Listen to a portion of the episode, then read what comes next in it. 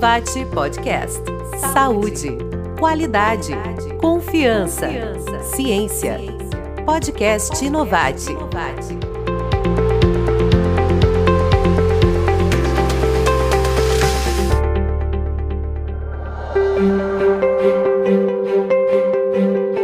Inovate Podcast. Olá a todos e a todas. Como vocês já sabem, meu nome é Nilva Bortoleto, já estivemos aqui juntos e eu sou sócia da Inovate Serviços em Saúde. Inovate. Então, tal como prometido, nós seguimos aí com o nosso programa de entrevistas, de bate-papo com pessoas que realmente se destacam na área da saúde.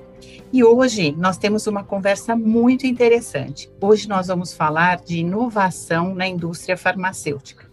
E para conversar conosco hoje, nós temos aqui o Wilson Borges. O Wilson Borges, ele é uma pessoa muito conhecida e muito conhecedora da indústria farmacêutica. Então, a, o Wilson, ele já tem 40 anos de vivência na indústria, ele trabalhou 20 anos na Pfizer e teve a oportunidade de lançar muitos blockbusters. É, e ele também liderou unidades de negócios na Roche e na White. Nos últimos 15 anos, ele foi CEO na Zambon, não só no Brasil, mas também em outros países, e também da Medley e da Natulab. Atualmente, Wilson ele é consultor ele trabalha é, fazendo mentoring e palestras sobre gestão de pessoas e engajamento. Certamente nós vamos precisar trazer o Wilson aqui de novo para falar sobre o mentoring e o engajamento. Mas hoje nós vamos falar de inovação farmacêutica. Wilson, muito obrigada por estar aqui conosco, por despender esse tempo nesse nosso bate-papo, né? E está tudo bem com você, tudo em ordem, estamos tocando aí essa vida online na pandemia. É o que temos para hoje, né? É, mas graças a Deus está tudo bem, com saúde, a família tudo bem, também com saúde. Mas primeiramente eu queria te agradecer pela oportunidade, né? Pelo convite. É, falar de, de desenvolvimento de, de produtos né, no segmento farmacêutico é uma das coisas mais vitais. Né? A indústria farmacêutica é, ela vive basicamente de, de, pesquisa. E como, apesar de eu não ser um especialista, minha vida na indústria farmacêutica foi sempre muito em marketing, foi muito em vendas, né? Mas, é, como você disse, eu tive a oportunidade né, de trabalhar 20 anos na Pfizer, que é uma, da, uma das empresas que mais investe em pesquisa e desenvolvimento, e estive muito próximo e responsável pela, pelo lançamento da maioria dos blockbusters da Pfizer na década de 90. Né? Então, isso trouxe né, um conhecimento aí que a gente é, pretende aqui hoje estar tá compartilhando.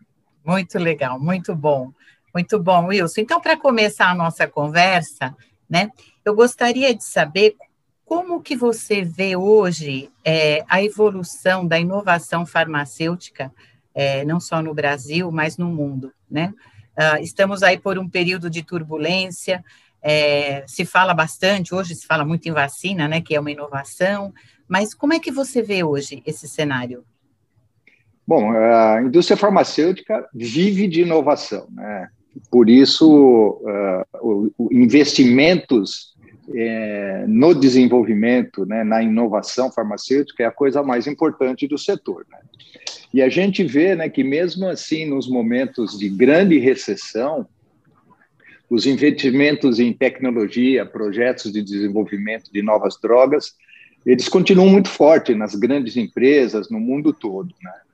E para ter uma ideia da dimensão disso, né, segundo o cálculo é, do Centro Tufts, o Centro Tufts é um centro de estudo de investimentos é, e em desenvolvimento de drogas nos Estados Unidos, né, o gasto médio em pesquisa e desenvolvimento de novos medicamentos pela indústria farmacêutica é, global, né, e a gente tem que lembrar aí né, que da pesquisa básica até teste clínico né, é em torno de 10, 12 anos só investindo, né, é, é, foi agora em 2019 por volta de 180 bilhões de dólares e deve passar dos 200 bilhões até 2024. Né? Então, é realmente é, muito representativo. Né? Uhum.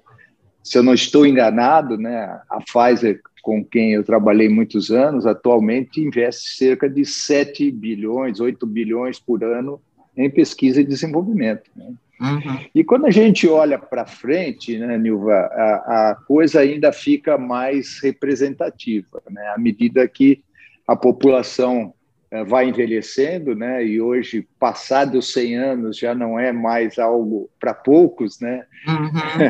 é, é, é, já vai ser para muitos, a grande maioria que nasce nessa década vai passar dos 100 anos, ah, existe aí uma corrida muito grande por inovação, né, chamada, nas chamadas ciências da vida, né, aquelas que não só vão, vão levar à cura de algumas doenças, mas também permitir que você tenha maior qualidade de vida convivendo com a doença que você tem, né.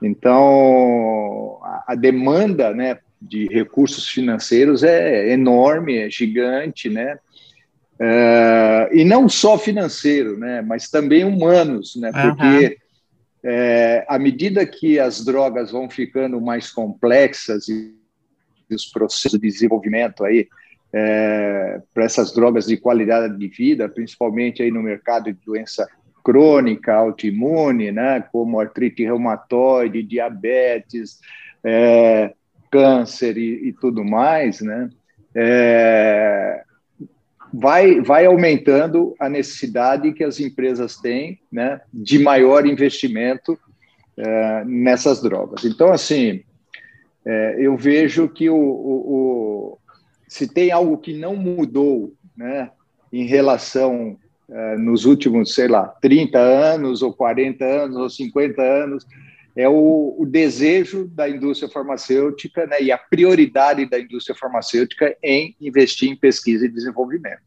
Muito bom. Agora, dentro desse contexto global, e o Brasil? Você acha que o Brasil ele, ele está nessa mesma onda? Como é que a gente se posiciona? Olha, eu, eu acho que de certa forma, sim, né? Ele tem apresentado uma série de iniciativas aí para o desenvolvimento de moléculas inovadoras, porém, né, com o surgimento acelerado de nova tecnologia, nova demanda regulatória, que pede mais teste de alta tecnologia, mais pacientes, mais tempo de análise, né? É, isso tudo fez o desenvolvimento eh, farmacêutico ficar bem mais caro, né? uhum. né? E de difícil acesso aos mercados emergentes. Né? Uhum. Então, além disso, né, não é só o recurso financeiro, né?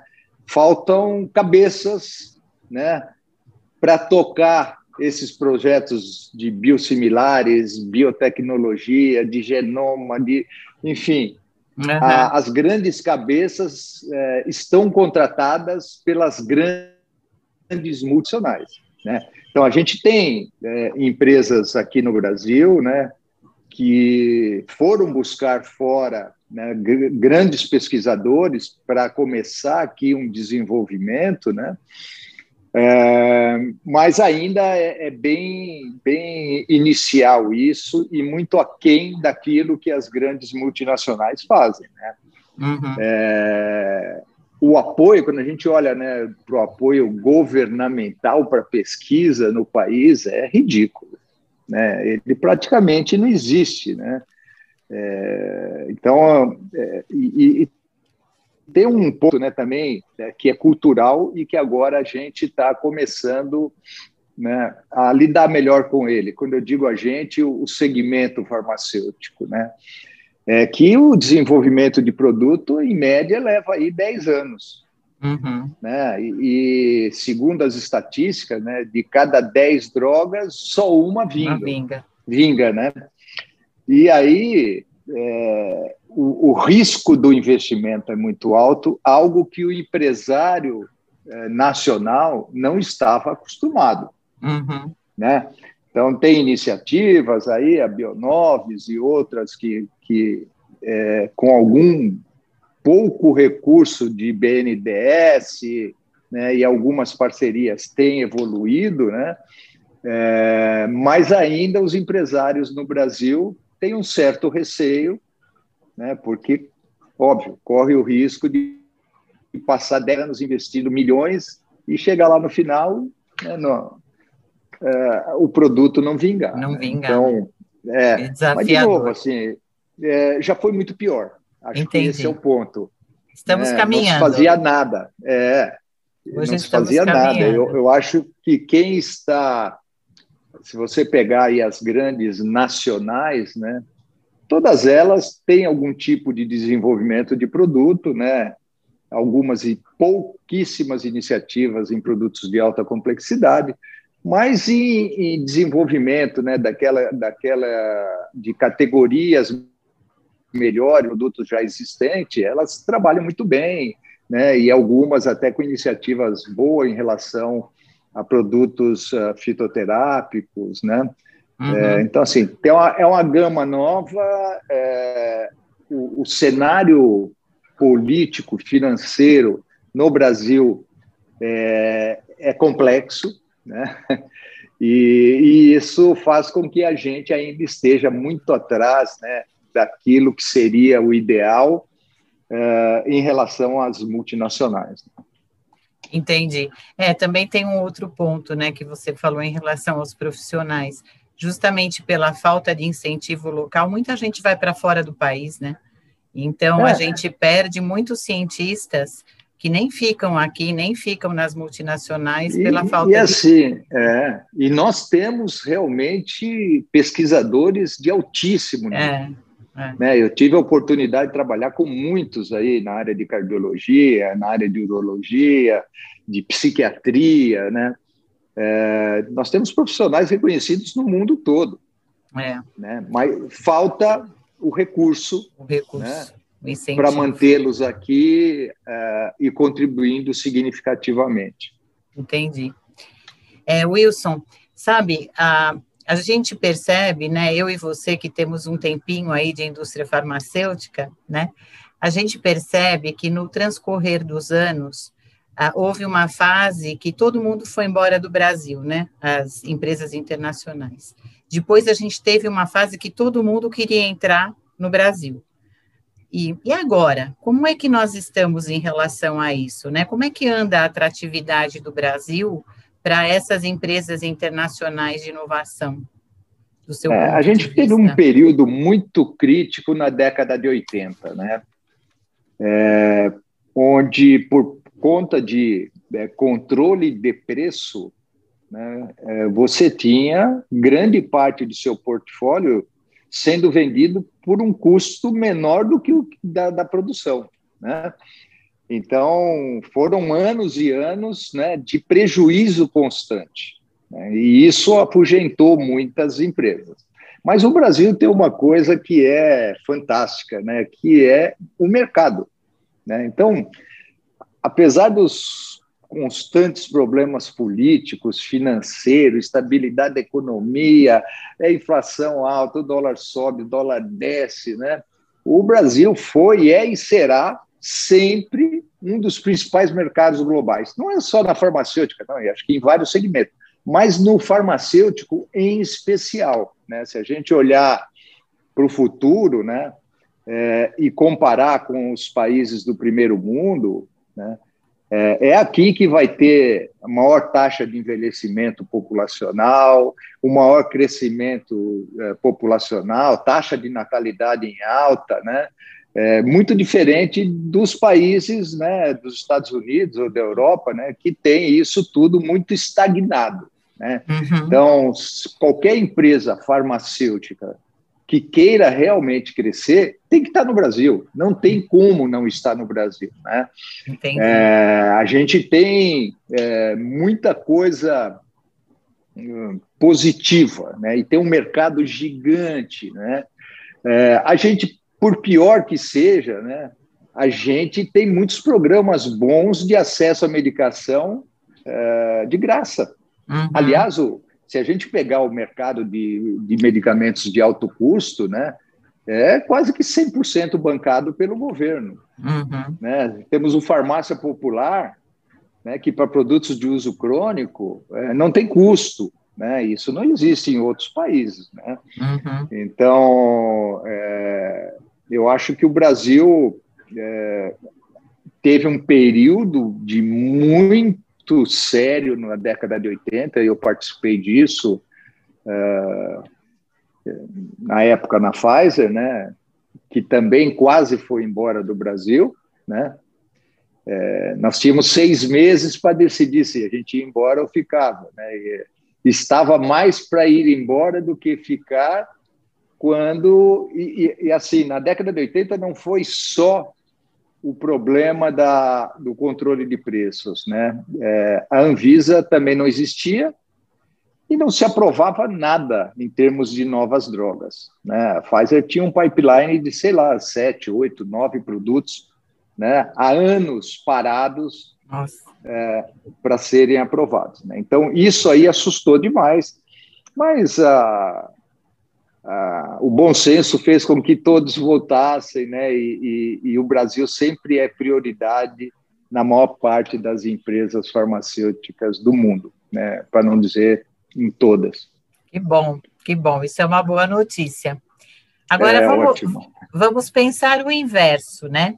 Olhando de novo para as nossas nacionais. As nossas nacionais, na sua opinião, elas conseguem competir globalmente ou vão conseguir competir globalmente, né? E o que poderia ser feito para acelerar essa competitividade? Olha, nesse momento, né, é muito difícil competir globalmente, né, é, sem parcerias, né. Se a gente pegar né, o, as, as grandes nacionais que se concentraram aí no desenvolvimento não incremental, né, que é o tal do, do best in class, melhoria de posologia, de embalagem, formulação, fitoterápico e tal, e focada no segmento de primary care, elas têm apresentado um desempenho bem positivo né, e crescente, têm chegado a, a algumas drogas interessantes, né, e estão fazendo aí um investimento em torno de 5% a 10% do seu faturamento e são competitivas aqui no Brasil no mercado de primary care. Né? Entretanto, quando a gente vai para o mercado de alta complexidade, né, focado no canal hospitalar, nós estamos num estágio ainda muito embrionário, né, e muito longe de ser competitivo globalmente. Né. É, a gente olha uh, para o que foi feito nos últimos oito, quase dez anos, né, uh, nas iniciativas governamentais né, de criar uma big uh, multinacional brasileira, né, de fazer transferência de tecnologia, uma série de coisas, né, andou muito pouco. Uhum. Né? Uma ou outra empresa conseguiu um ou outro produto, né, mas que não é competitivo globalmente, é competitivo aqui no Brasil, né? É, eu acho que para acelerar, né, é, essa competitividade, né, é fundamental, né, as parcerias uhum. com empresas de pesquisa, né? Entendi. As multinacionais estão mais confiantes agora em fazer parcerias. Né? É, é, tem também que é, diminuir o excesso de burocracia que nós temos aqui, né? aprovar um estudo clínico no Brasil, até pouco tempo atrás, era uma coisa uhum. de muito tempo. É né? verdade. Você que é da área sabe bem, e, e isso afugentou. É, a maior parte das multinacionais tinham uh, um centro de pesquisa com muitas pessoas aqui no Brasil e tocavam muitos estudos, fase 2, fase 3. Né? Uh, isso aí acabou. Né? Todas dizimaram porque não andava nada aqui e o custo foi ficando uh, não tão interessante como era anteriormente. Né? Uhum.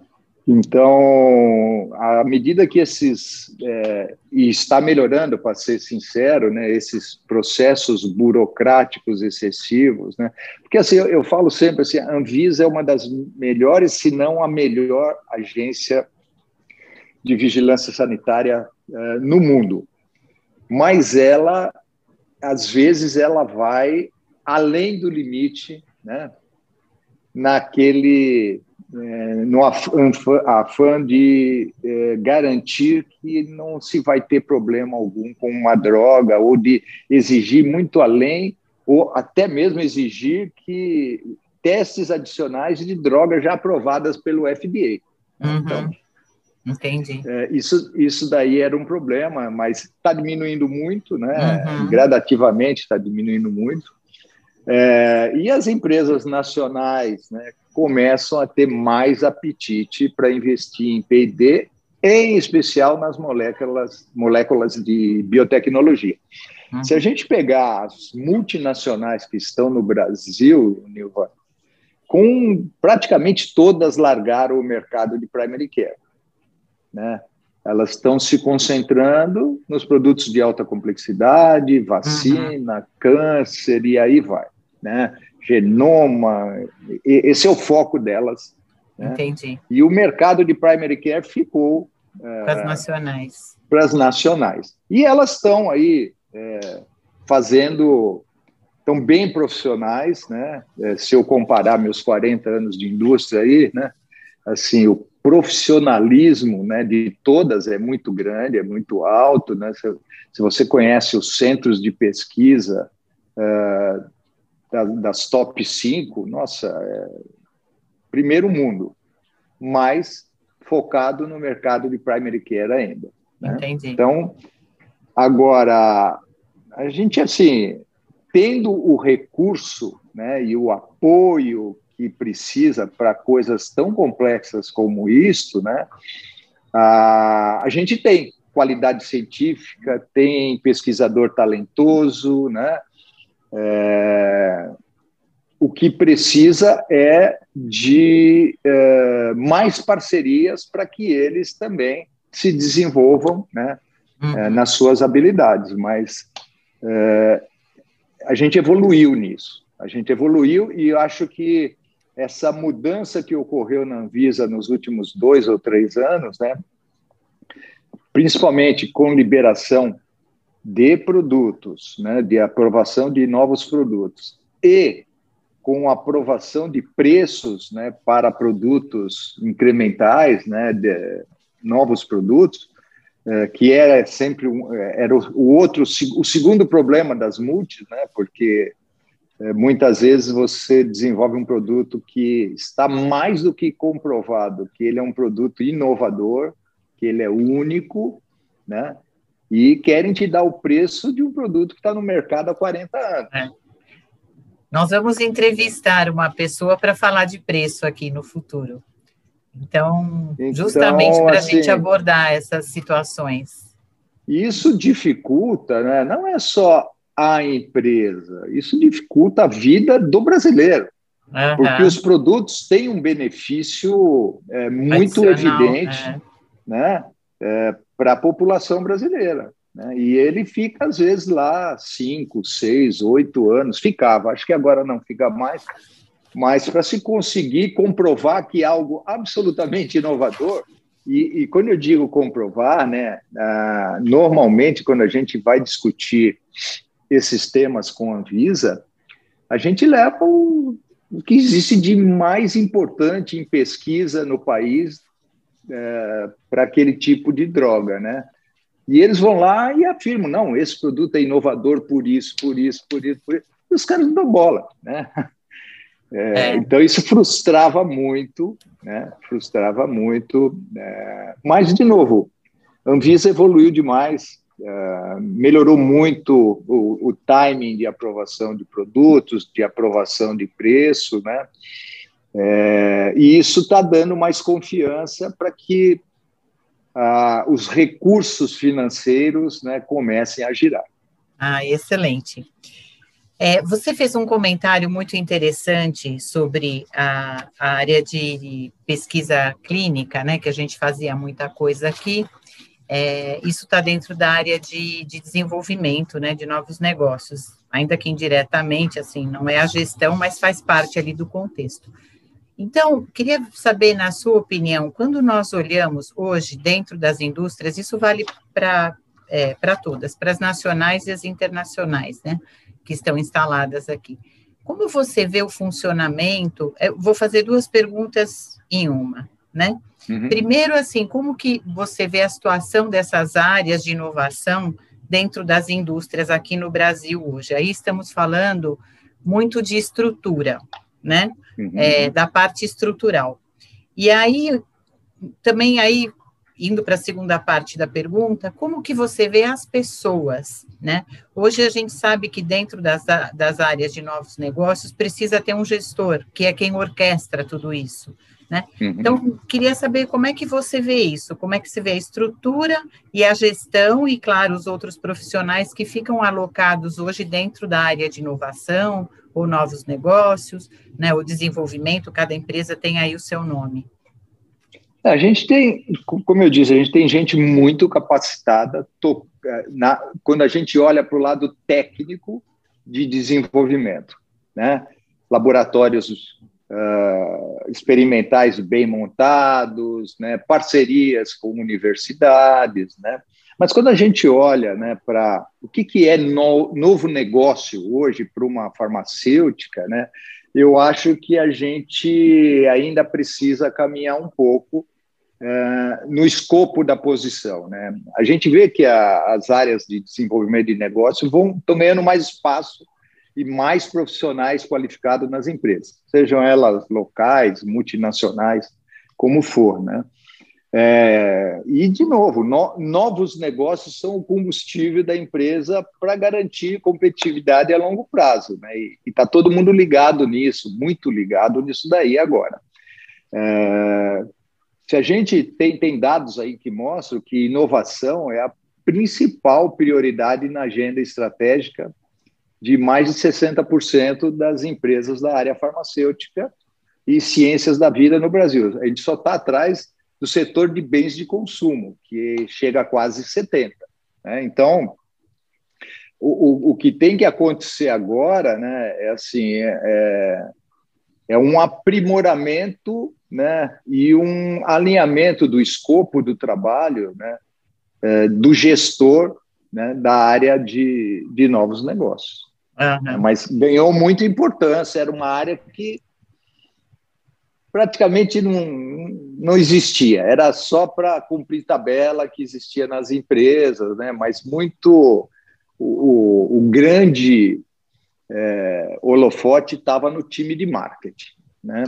Uhum. É, então, hoje, isso já está mais, é, mais dividido. Né? O holofote né, no, num gerente ou num diretor de novos negócios é gigante. Ele tem que buscar parceria, é, ele tem que buscar desenvolvimento, ele tem que buscar oportunidades é, é, todo ano, muitas vezes. Né? Então, ganhou um, um escopo mais interessante e os profissionais estão, à, à medida do tempo, se adaptando a isso.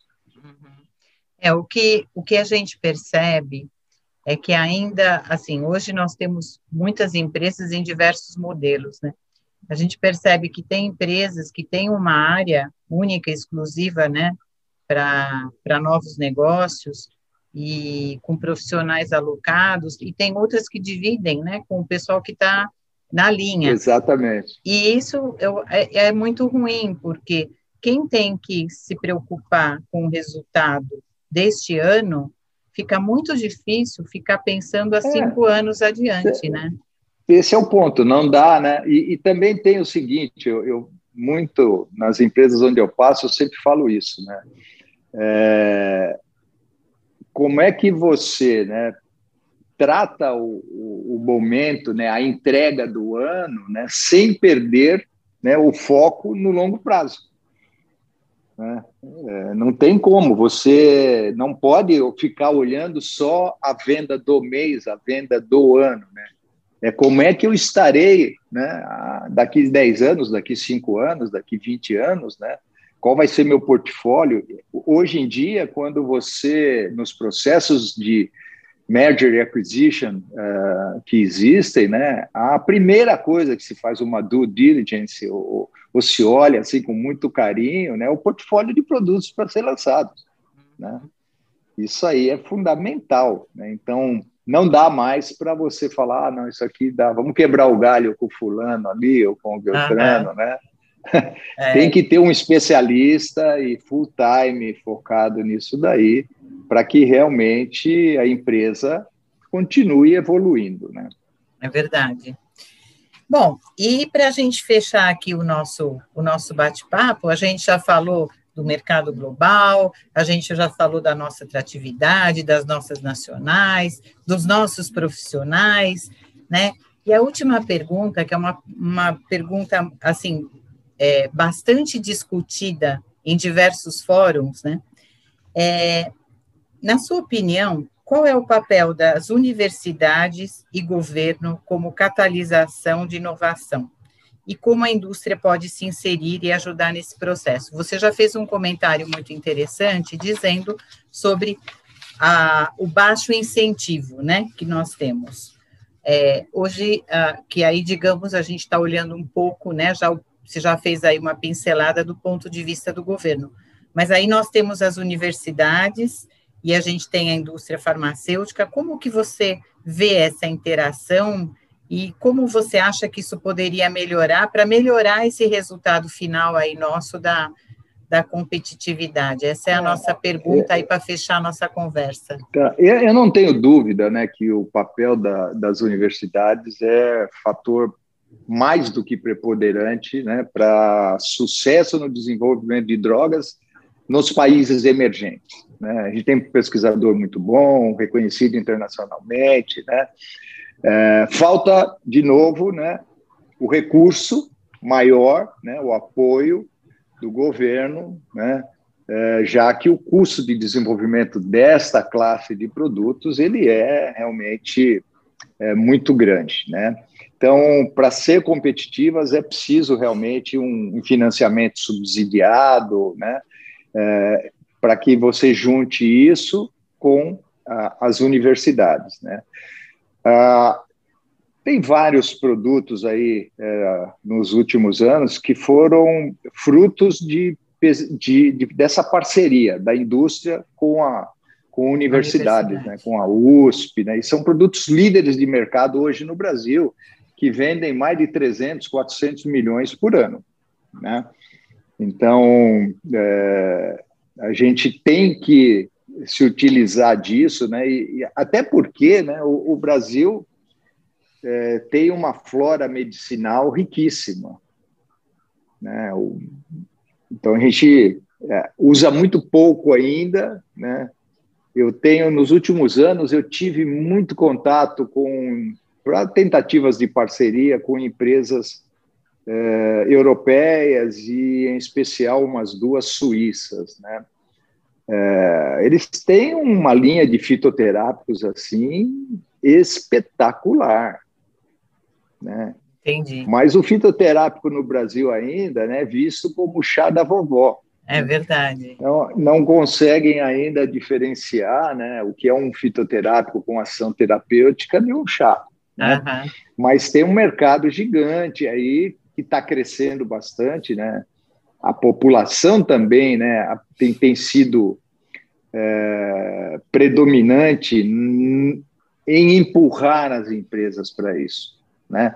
Porque hoje todo mundo sabe né, tudo de bom que existe no mundo inteiro um segundo é. depois que foi lançado. É verdade. Né? Então a pessoa já chega no médico né, e já diz: Ó, oh, doutor, mas eu soube que lançaram um produto para isso na Itália, que é assim, assado, que é melhor que. Né? Então, eh, as empresas eh, começam, né, já perceberam isso há algum tempo, né, e sabem que precisam atender esse mercado, né, precisam atender esse mercado. E principalmente agora, né, que, assim, ah, sei lá, até 2025 a gente vai ter um crescimento absurdo da população acima de 60 anos, né?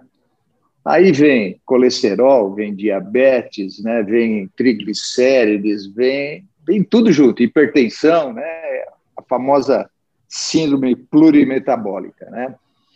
É, e eles, né, todos estão chegando lá e, e, querendo viver, não só viver mais, mas viver melhor, mais e melhor.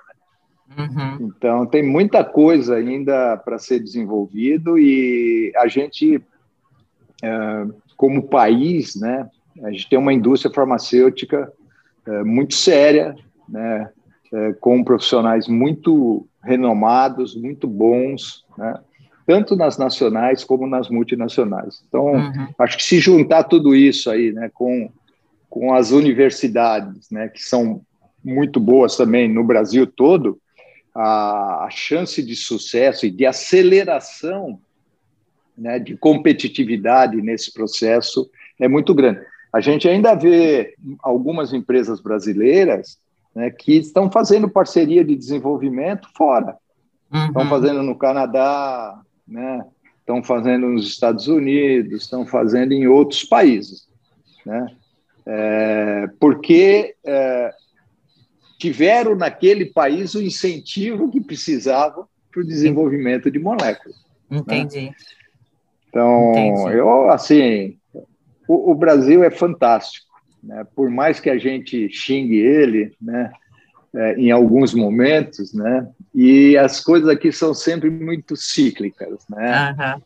É, mas ele tem o que quase ninguém tem, que é mercado, tamanho de mercado, né? Poder aquisitivo, né? Então acho que isso faz toda a diferença, né? Não só no segmento farmacêutico, mas em qualquer segmento que a gente participe. Muito bom. Muito bom, Wilson. Olha, foi excelente a nossa conversa. Muito bom escutar aí o seu ponto de vista, né? Uma pessoa tão experiente que conhece tanto. Acho que vamos ter que trazer você para falar, quem sabe, aí do mentoring, né? Do engajamento, que isso é uma coisa muito importante. É, foi um prazer.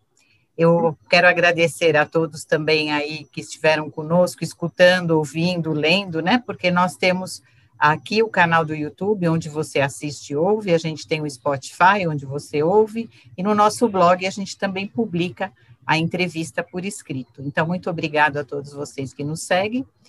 E brevemente vamos ter outro tema interessante. Aí já dei um, um, um teaser que logo a gente vai falar também de preço de produtos farmacêuticos. Interessante, interessante. Esse é um ponto muito importante de esclarecimento da população. É verdade, né? é verdade. Porque as pessoas não têm a ideia do todo, né? É, é, e a gente e, vai... assim, que é o que eu falei, ah, poxa, 10 anos para chegar no mercado, de cada 10, 9 moléculas que chegam, só uma é registrada e tem que pagar o custo de todas as outras. Né? Então, tem muita coisa legal aí que eu acho que dá para ser abordada. Muito bom, Wilson. Muito obrigada mais uma vez. Adorei conversar com você. Nilva, brigadíssimo né, pela, pelo convite, por essa oportunidade. Foi muito prazeroso, muito legal. Espero que a gente possa estar junto outras vezes. Estaremos. Obrigada. Obrigado. Um abraço. Inovate.